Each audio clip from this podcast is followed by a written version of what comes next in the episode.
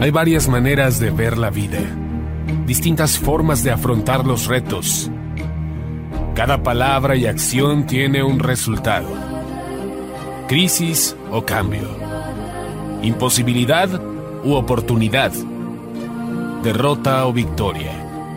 Destino o decisiones. Culpabilidad o responsabilidad. Mentira o verdad. Víctima o vencedor. La diferencia se marca en los pensamientos, las ideas y las acciones. Esto es Mensajes de Victoria con Marco Tulio Carrascosa.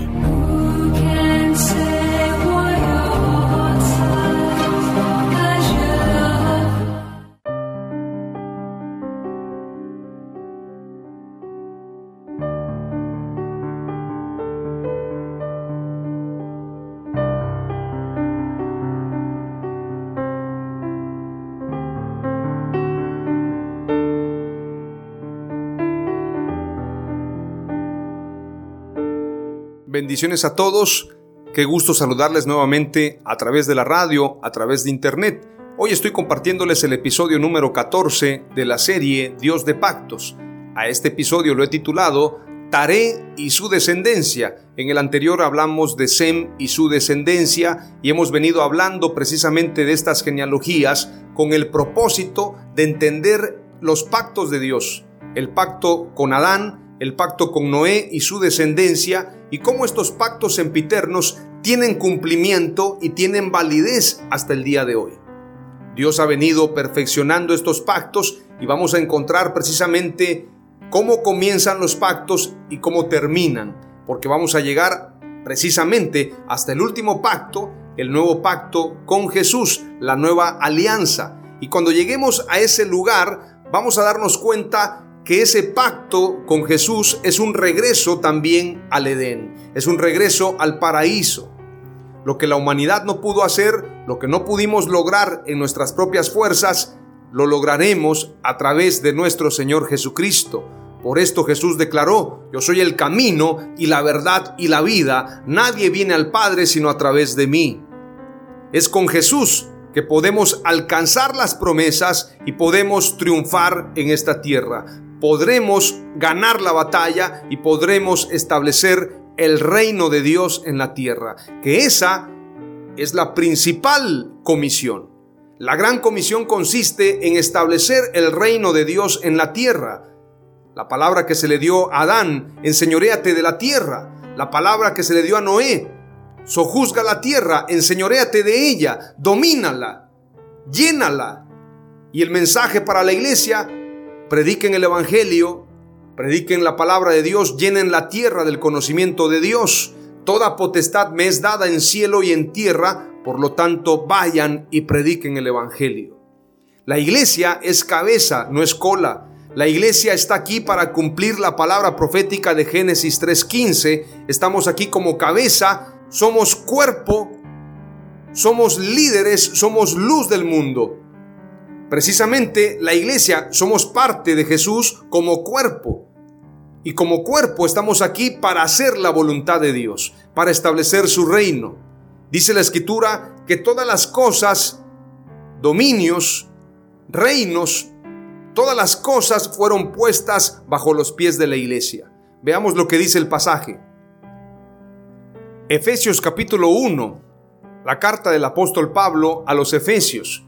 Si leemos en el verso 3 declara, bendito sea el Dios y Padre de nuestro Señor Jesucristo, que nos bendijo con toda bendición espiritual en los lugares celestiales en Cristo, según nos escogió en Él antes de la fundación del mundo, para que fuésemos santos y sin mancha delante de Él. Más adelante dice, en amor, habiéndonos predestinado para ser adoptados hijos suyos, por medio de Jesucristo, según el puro afecto de su voluntad.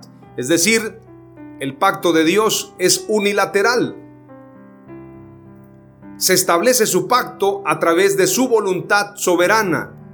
Ahora veamos más adelante lo que declara el verso 15 en adelante. Por esta causa también yo, habiendo oído de vuestra fe en el Señor Jesús y de vuestro amor para con todos los santos, no ceso de dar gracias por vosotros, haciendo memoria de vosotros en mis oraciones, para que el Dios de nuestro Señor Jesucristo, el Padre de Gloria, os dé espíritu de sabiduría y de revelación en el conocimiento de Él, alumbrando los ojos de vuestro entendimiento, para que sepáis cuál es la esperanza a que Él os ha llamado, y cuáles las riquezas de la gloria de su herencia en los santos, y cuál la supereminente grandeza de su poder para con nosotros los que creemos, según la operación del poder de su fuerza, la cual operó en Cristo, resucitándole de los muertos y sentándole a su diestra en los lugares celestiales, sobre todo principado y autoridad, poder y señorío, y sobre todo nombre que se nombra no solo en este siglo, sino también en el venidero, por todas las edades. Esto quiere decir para siempre. Luego dice, y sometió todas las cosas bajo sus pies, y lo dio por cabeza sobre todas las cosas a la iglesia, la cual es su cuerpo, la plenitud de aquel que todo lo llena en todo. Aleluya.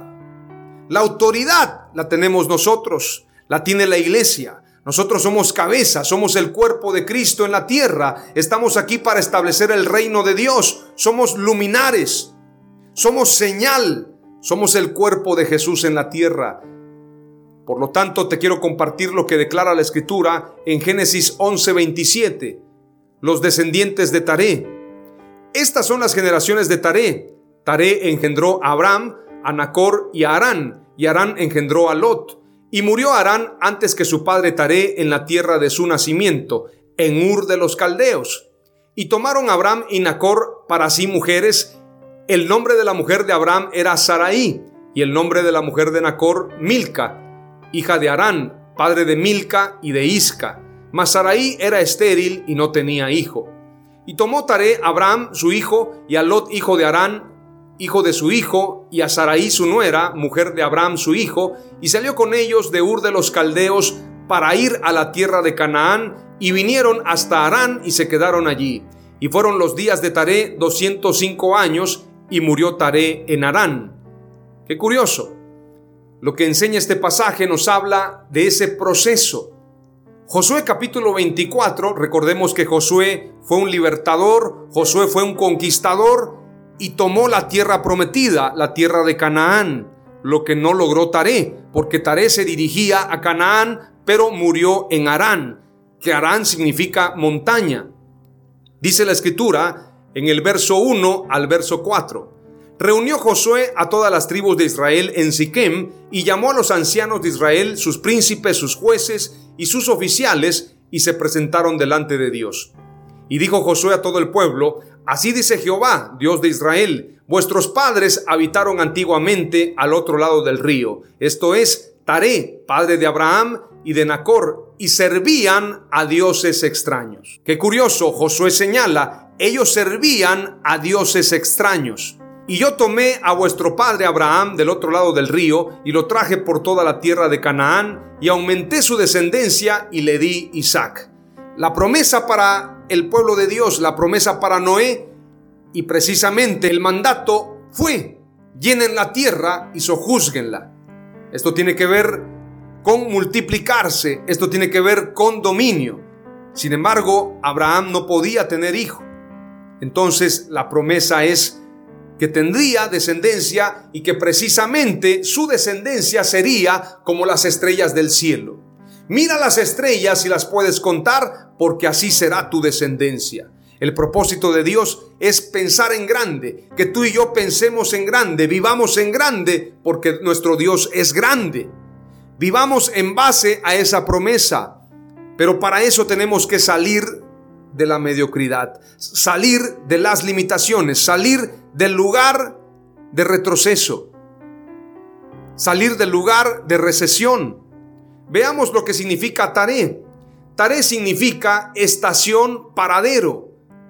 Es un lugar de detenimiento, es un lugar de retroceso, es un lugar precisamente de recesión. Taré, como padre de Abraham, su nombre significa paradero. Y si leemos el pasaje precisamente de Génesis 11, dice la escritura, y tomó Taré Abraham su hijo y a Lot, hijo de Arán, hijo de su hijo, y a Saraí, su nuera, mujer de Abraham, su hijo, y salió con ellos de Ur de los Caldeos para ir a la tierra de Canaán. Y vinieron hasta Arán y se quedaron allí.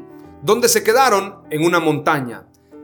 Arán significa lugar montañoso, significa montaña, significa monte.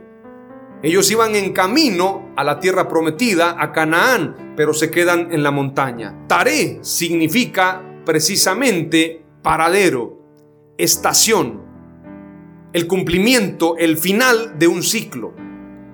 Ahora, qué interesante que Taré emigró precisamente de Ur de los Caldeos con su familia. Y Ur de los Caldeos tiene una cultura. El hogar primero de Abraham o el lugar de su residencia está situado en el sur de la Mesopotamia, a unos 233 kilómetros al sudeste del sitio de la antigua Babilonia. La educación estaba enfocada precisamente a contemplar las estrellas. Estaba enfocada a contemplar las estrellas. Estaba precisamente enfocada a la adoración a otros dioses. Entonces entendamos precisamente que Taré tenía un enfoque idolátrico. Tenía idolatría, se había desenfocado del propósito, pero Dios cumple su promesa porque Él es fiel y justo. Y precisamente Abraham cumple la promesa de Dios. De esto vamos a hablar en el próximo episodio. Quiero mencionarte entonces tres palabras clave en base a lo que hemos leído. Taré significa paradero o final de un ciclo.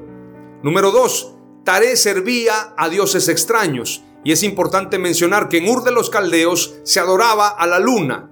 Por lo tanto, la palabra clave número dos es la siguiente. Taré servía a dioses extraños y a la diosa luna.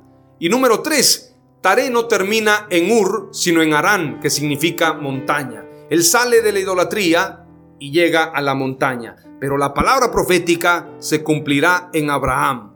Oramos a Dios. Padre amado, te doy gracias en el nombre de Jesús por este tiempo, por esta palabra. Te pido, Señor, que entendamos tus propósitos, que entendamos el linaje que viene desde Sem hasta el Mesías, hasta Jesús, y que hoy estamos, este linaje tuyo, este pueblo tuyo, este real sacerdocio de reyes y sacerdotes para ti, estamos con el propósito de establecer tu reino. Taré y su descendencia tiene que ver precisamente con cumplir los ciclos. Se cumple un ciclo y entramos a un nuevo pacto. En el nombre de Jesús te damos gracias y decimos, amén. Aleluya.